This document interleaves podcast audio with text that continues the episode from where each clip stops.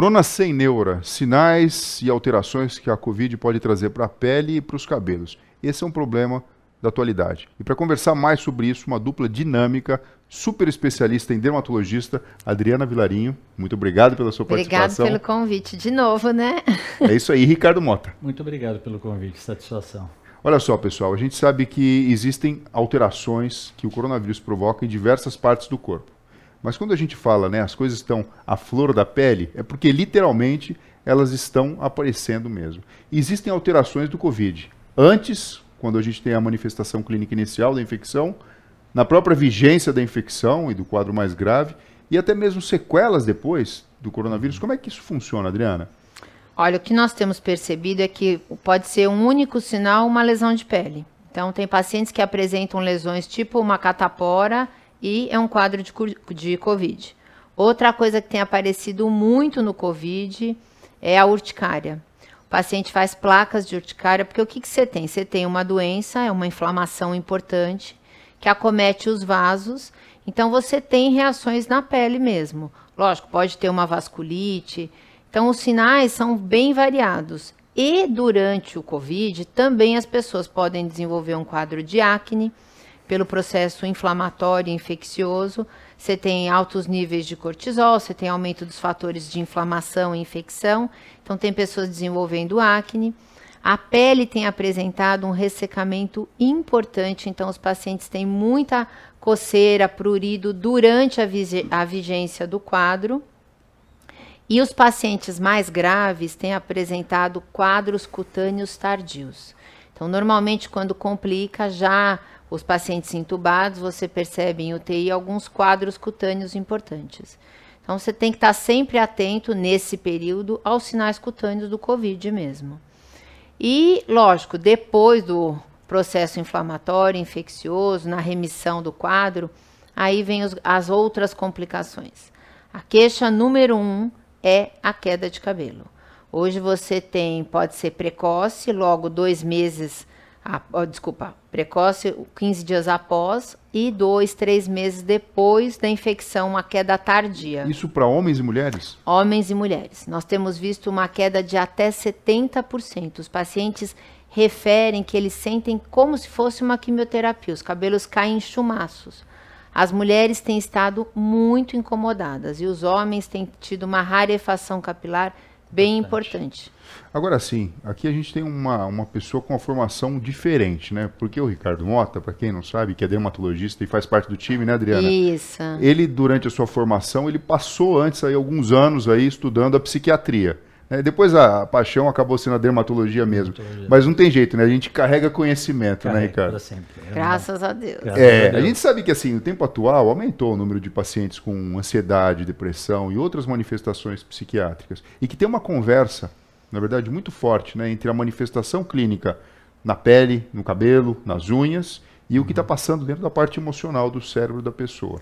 A gente pode dizer que essa queda de cabelo tem correlação com isso? Ou ainda até mais, né? Como é que é toda essa essa, esse, esse momento que a gente está vivendo do emocional e da saúde da pele? É muito importante lembrar que a pele, sistema nervoso central, periférico, medula, é, os nervos periféricos têm a mesma origem embrionária. Então, manifestações na pele pode é, mandar, enviar um sinal para o cérebro, assim como o próprio sistema nervoso pode enviar um sinal para a pele e avisando que perante algum estímulo é, tem uma resposta. E essa resposta ela está relacionada com a liberação de substâncias que o estresse libera, né? É liberada na iminência do estresse, que é o cortisol. O próprio cortisol ele pode agir nas glândulas sebáceas, aumentando o tamanho das glândulas sebáceas e aumentando a secreção das glândulas sebáceas, fazendo com que a pele fique mais oleosa, que apareça mais acne. Além disso, o cortisol ele interfere na liberação de algumas substâncias químicas inflamatórias que agem diretamente no ciclo capilar. Uma dessas substâncias é a substância, a substância P, que a gente conhece, que é um neurotransmissor que faz o, a ponte entre o cérebro e a pele esses fatores inflamatórios agem diretamente, tanto no ciclo capilar, fazendo com que o cabelo comece a cair, inflama a pele no geral, diminui a imunidade, por isso que temos mais quadros infecciosos cutâneos, mais quadros até de urticária, que é uma doença inflamatória, que pode ser urticária aguda ou a urticária crônica, aquela que demora mais que seis semanas. Então, estamos vendo muito essa questão do emocional, do estresse agindo diretamente na nossa pele. E o que eu tenho notado muito é, na iminência desse estresse, o aparecimento de, de pacientes é, desencadeando novamente nos pacientes quadros que já estavam controlados, como transtorno de ansiedade. Dentro dos transtornos de ansiedade, transtorno de ansiedade generalizada, o próprio transtorno obsessivo compulsivo, TOC, e a própria síndrome do pânico, que faz parte dos transtornos ansiosos. Temos percebido que tem piorado muito. E o que, que isso tem a ver com a pele? Para liberar o estresse, muitos pacientes têm o hábito de, que a gente chama de é, tricotilomania, de tirar os fios do cabelo, porque aquele tirar os fios do cabelo, ou da costeleta, ou da barba, ou o próprio cabelo mesmo, libera o estresse, alivia a sensação do estresse. E o estresse, como a doutora Adriana falou, cursa com dermatite seborreica, que é uma inflamação do couro cabeludo, que gera umas casquinhas no couro cabeludo, e o paciente ele tem o hábito de arrancar as casquinhas do couro cabeludo e com isso o cabelo também. Eu tive casos de paciente que chegou a perder 50% do volume capilar só pelo hábito de, de tirar, de arrancar o, o, o cabelo pelo pela, pelo estresse para liberar a, aquela tensão. Então isso é muito ou seja, o que a gente está vendo aqui é: existe um acometimento direto pelo coronavírus, que é uma história. E uma outra coisa é a vivência de uma situação como essa que a gente, enfim, na atualidade está convivendo, que é a pandemia, todo o medo, toda a questão da angústia. Ela tem deflagrado doenças psiquiátricas que ficaram ali de alguma forma controladas uhum. e isso está piorando a saúde da pele e dos cabelos. Então são duas coisas e como que a gente faz para diagnosticar e tratar isso? Bom, o diagnóstico é basicamente clínico. A gente tem que ter uma visão clínica, conversar com o paciente, identificar se ele tem algum já antecedente de uma doença psiquiátrica que está em tratamento. E se ele tiver, a gente consegue, nós conseguimos, é, com conversa, com indicação, às vezes com medicamentos, às vezes só com uma terapia cognitiva, mas algo que faça o paciente identificar o problema e tratar aquele problema. É, tem que pôr foco no problema para conseguir identificar o que está causando o estresse, porque chega uma situação que o estresse fica generalizado. E se você não identificar o motivo e não ir direto ao motivo, é muito difícil de tratar mas a gente consegue diagnosticar com uma boa conversa, com uma boa anamnese, com uma boa percepção clínica. Se é tudo isso por conta de uma alteração momentânea, por conta dessa situação do Covid, ou se essa situação desencadeou uma doença psiquiátrica que estava guardadinha, que estava quietinha ali. E aí você trata as duas coisas. Você trata o problema relacionado com a questão psíquica e a pele propriamente dita e o cabelo propriamente dito? Ou você espera um pouquinho para cuidar lá para frente? Existe algum consenso na dermatologia? Olha, ontem eu até estava falando para você, nós assistimos um congresso da Academia Americana, que é uma queixa constante é, esses processos. Então, a queda de cabelo, a acne, você espera para tratar? Hoje não se espera. Porque a ansiedade vai aumentando mais e para uma mulher queda de cabelo é uma coisa que incomoda demais. Então você falar para a pessoa, olha, fique calma que daqui dois meses vai passar. Ah, ela, as pessoas querem tratar. Então hoje é consenso tratar o cabelo, lógico. Sim. Fazer uma avaliação, eu sempre tenho pedido todos os exames novamente, porque algumas pessoas vêm com alterações metabólicas pós-Covid, alguns têm anemia, alguns estão tendo alterações de tireoide, que tudo isso também leva à queda de cabelo.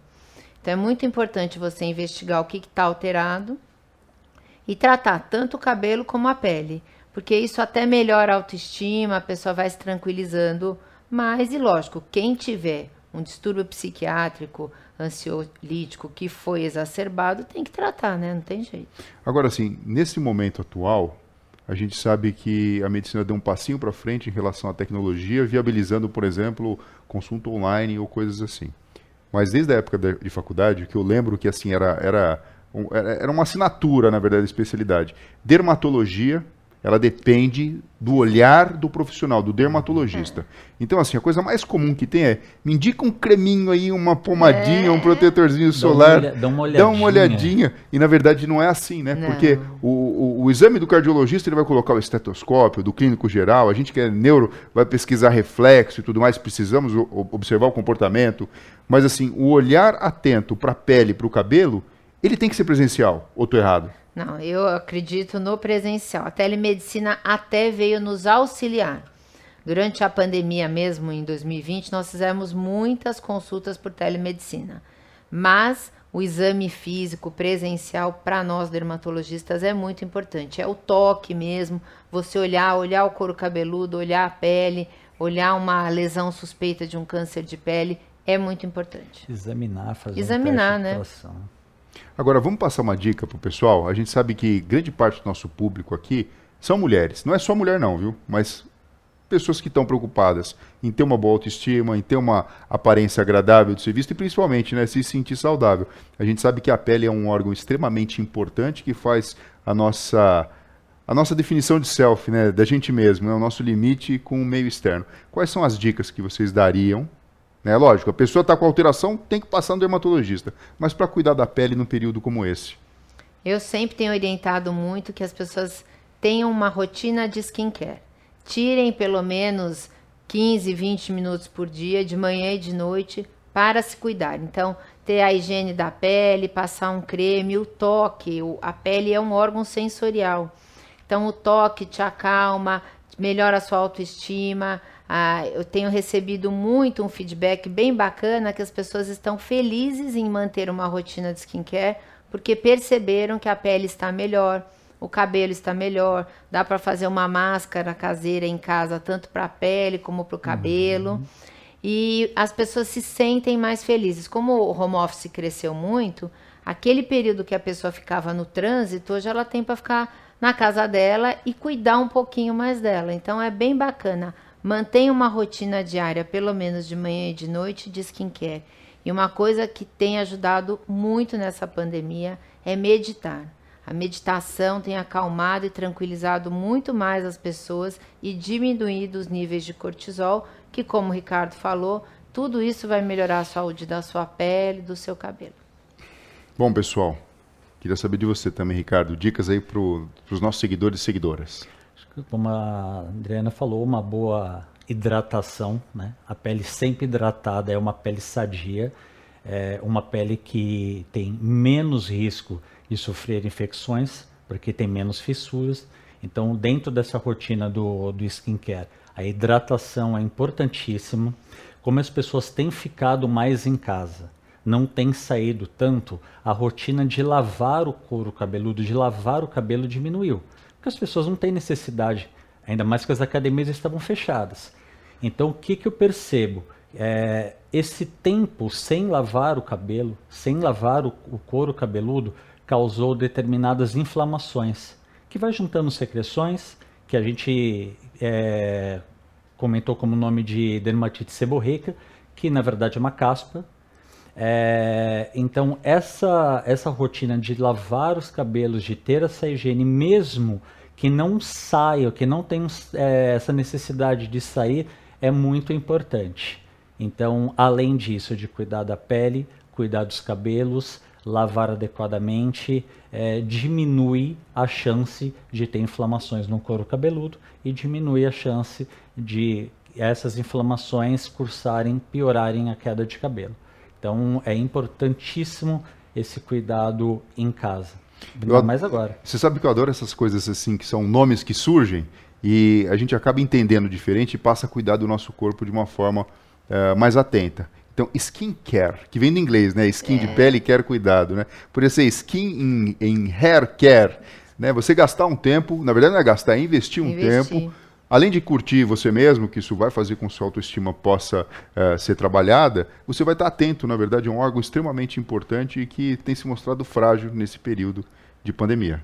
E nós é, estamos nos vendo mais, né? Tanto por conta da tecnologia, por conta agora do trabalho home office, a gente é, se depara mais com nós mesmos e a necessidade de estarmos bem é muito importante. É um ciclo. Se você se olha e não está bem, você acaba piorando. É emocional. Até a gente comenta, é, eu vi uma reportagem recente falando sobre a toxina botulínica é, no uso direto no tratamento da depressão. Isso não tem comprovação, não sabe exatamente qual mecanismo, mas quando você se olha no espelho e você vê aquela cara sisuda, aquilo já te transmite algo que o seu cérebro entende que é algo que não está bem. Então, o fato de você olhar no espelho e não estar bem já vai uma, uma informaçãozinha de que pode piorar. Então, se você se olha no espelho e você se vê bem, você se enxerga bem, é um ciclo, você acaba ficando melhor ainda. É a questão da autoestima. Quando a gente está bem com o corpo, com a mente, com a alma, tudo fica bem. Nossa senhora, adorei, viu? Bom, pessoal, bora compartilhar com todo mundo essas informações, porque isso aqui é extremamente importante. Dr. Ricardo Mota, prazer em conhecê-lo. Muito meu, obrigado pela satisfação. sua participação. Obrigado. Adriana Vilarinho, Obrigada, amiga querida, muito muito obrigado, viu, pela sua participação. Pessoal, esse é mais um Corona Sem Neura. Até a próxima.